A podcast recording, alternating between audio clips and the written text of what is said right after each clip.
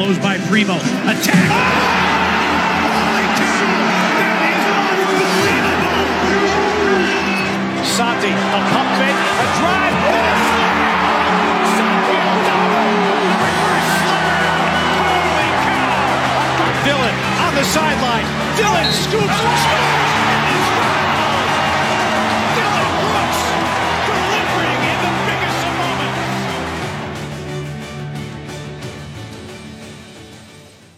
听众朋友们，大家好，我是秋末，欢迎各位来到这一期的孟菲斯灰熊球迷电台的节目。刚刚这场比赛，灰熊是二十分以上的差距击败了雷霆，拿到了四连胜。嗯，这场比赛最大的新闻，或者说对于灰熊的意义是扎威回归了。扎威以一个非常好的竞技状态回归了。这场比赛，扎威是打了十八分钟，其实队友非常乐意让他去找状态啊，没有进三分，但是小数据非常不错，拿到四分、六篮板、三助攻、两抢断啊，同时有三次犯规，小数据拿的非常多，也是符合扎威的呃在场上的大家对他的一个认知。在上一场比赛打完之后，呃，灰熊是几乎轮休了几大主力，但是还是击败了热火。那场比赛，热火是得分应该被限制在了一百分以下。那场比赛结束之后，灰熊的防守效率已经是回到了联盟前十，这是自开季前几场一度防守效率联盟倒数第一之后，逐渐的回升回升，在十五左右徘徊了很久。但是这几场高歌猛进，同期的防守效率是联盟前五，终于是把防守带回了联盟前十。然后同时进攻呢，虽然相比贝恩贝恩在的时候有一些下滑，但还是联盟前十，也就意味着灰熊成了本赛季第四支，前三支是这个鹈鹕、凯尔特人和雄鹿。呃，不不不是那个鹈鹕、凯尔呃鹈鹕、雄鹿和骑士。之外，第四支攻防效率都在前十的球队，而且在贝恩回归之后，相信球队的攻防都还能继续提升，因为呃，贝恩是一个进攻非常好，本赛季进攻非常非常好，同时防守在水准以上的球员。呃，那么这场比赛呢，前三节可以说比赛还是相对比较焦灼的，虽然说灰熊一直领先，但是分差拉不开。按理讲打雷霆不需要这么麻烦，那么为什么会拉不开分差呢？有以下几个原因：第一是雷霆进了非常多的所谓 lucky ball，非常艰难的顶人完成的近框的抛投啊、中距离跳投啊、后仰啊这些，呃，包括灰熊在进行这个外线轮转协防的时候，一些半空位，甚至是防守到位的一些呃仓促三分出手，雷霆在前三节投进了很多这样的球。第二是。今天的前场篮板，雷霆做的非常好。雷霆这个有今天是十四个前场篮板。灰熊其实是联盟的第二前板大队，同时限制对手前场篮板也是前五。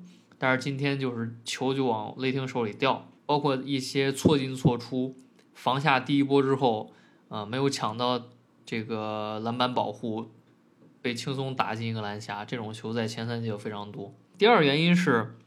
呃，亚历山大独一档的罚球尺度啊，今天是十九罚。我我我我我我先说，我觉得亚历山大本赛季的水平是非常非常高的，在进攻一端的各个区域的投篮的效率肯定是超过莫兰特的。呃，但是呢，咱们只说这一场比赛，场面是非常的难看。呃，我就说，你看他今天是拿了二十六分。全场并列最高，啊，莫兰特也是二十六分。但是你说这个 SGA 他这个集锦怎么做呢？十四中四，罚了十九个球，啊，四个进球，五个失误。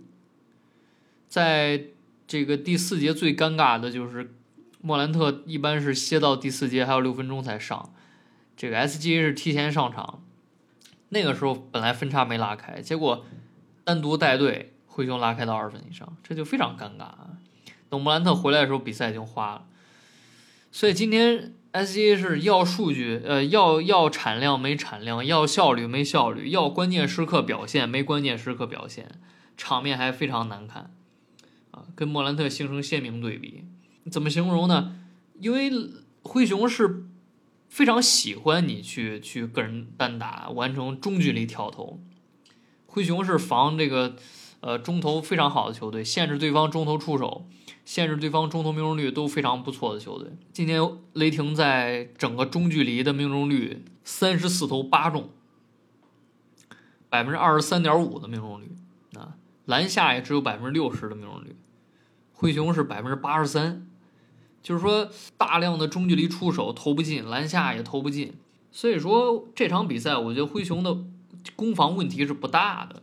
你说最后其实也只是让，呃，只是让雷霆得了一百零二分。你放在现在来讲，这个，呃，今天一共比赛是打了一百零一个回合，是吧？百回合得分只有一百分，呃，这个就就非常非常不错，这个防守非常好，同时自己进攻百回合一百二十分，有效命中率接近百分之六十。说明自己进攻和防守都打得非常好啊！我觉得这是双方正常水平的一个差距的展现。刚才说到 SGA 造罚球，我刚说虽然 SGA 本赛季跟莫兰特都是场均突破非常靠前，一度是场均突破前两名，但是他今天造罚球这些，并不是说我突过去啪，然后跟在空中是吧，跟人发生身体接触，对方犯规罚球。狄龙去接管 SGA，基本上是不需要协防的。SGA 也没有那个绝对速度，能去一步抹抹过狄龙，是吧？他那个身形，呃，其实对抗啊什么都不占优势。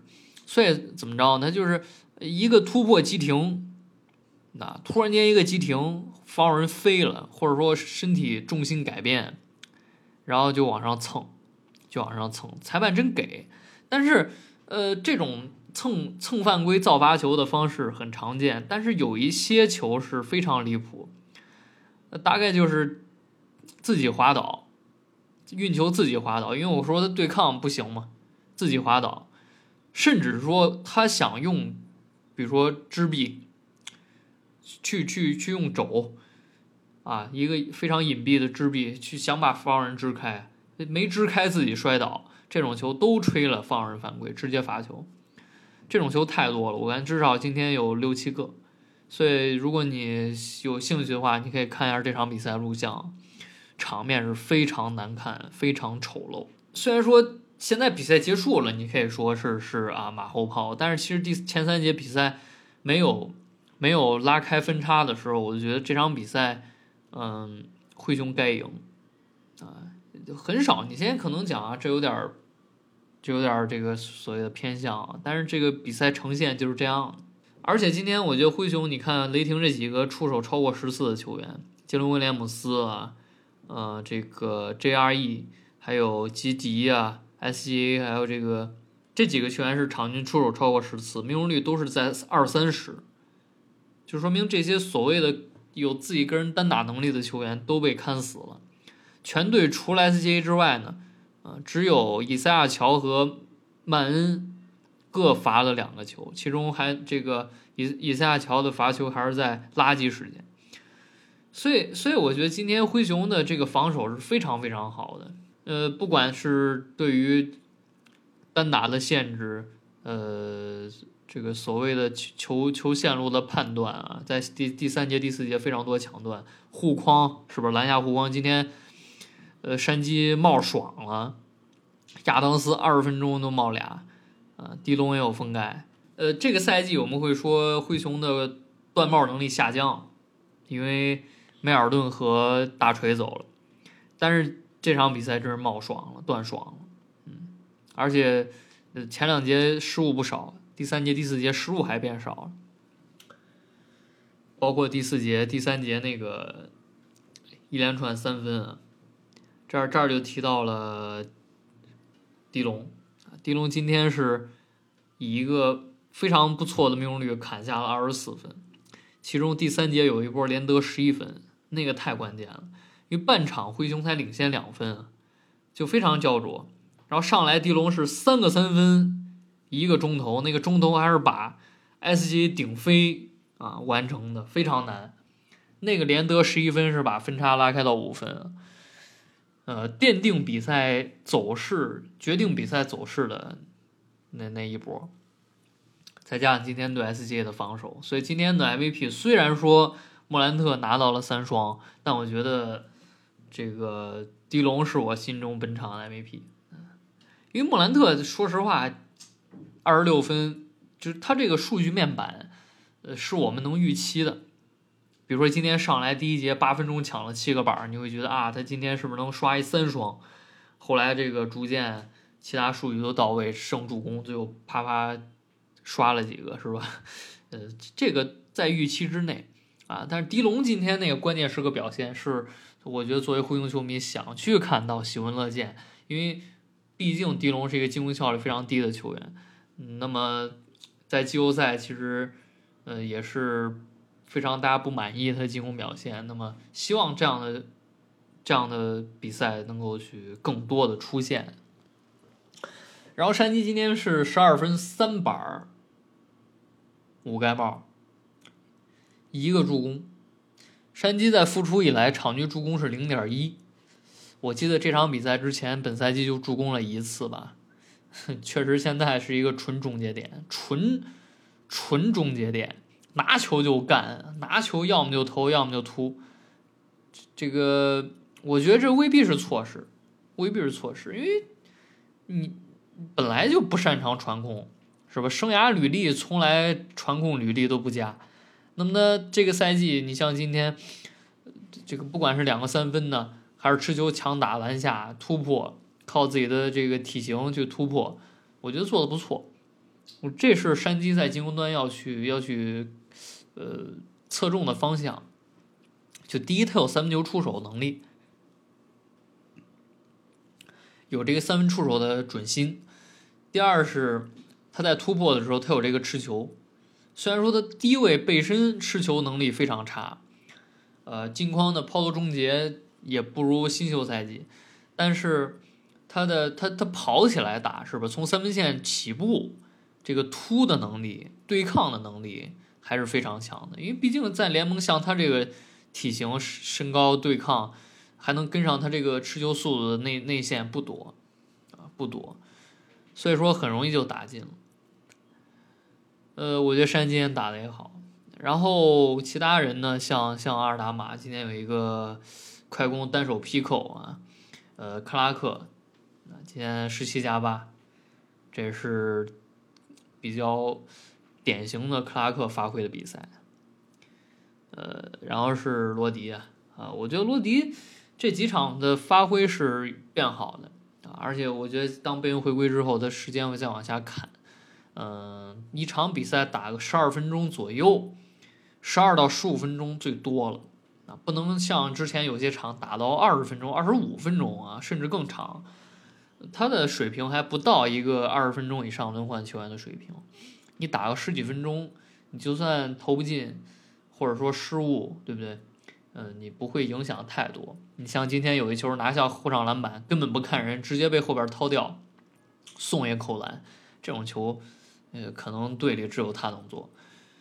所以，呃，我觉得之前虽然说每期都要批评他，但是你能看到他的投篮是吧？我之前说你，你看拉维亚，拉维亚在下联打的还不如你呢，拉维亚下联打的还不如你呢。但是为什么在在这个常规赛表现是远比你你出色呢？一度三分球命中率新秀第一啊，那就是说我别的我保证不了产量效率，我先把定点投进行不行？因为我拿着我三分线等球，我不需要球权，我就拉开，啊，对方未必未必来防守啊。然后我接球之后，我把空位投进。拉维亚不就是开季把这个干好了吗？然后再加一些小数据，篮板啊、防守啊、抢断、站位。罗迪是拿球不少，做的越多错的越多，还投不进空位。这场比赛就是这几场比赛可能把空位投进了，那么他就有用。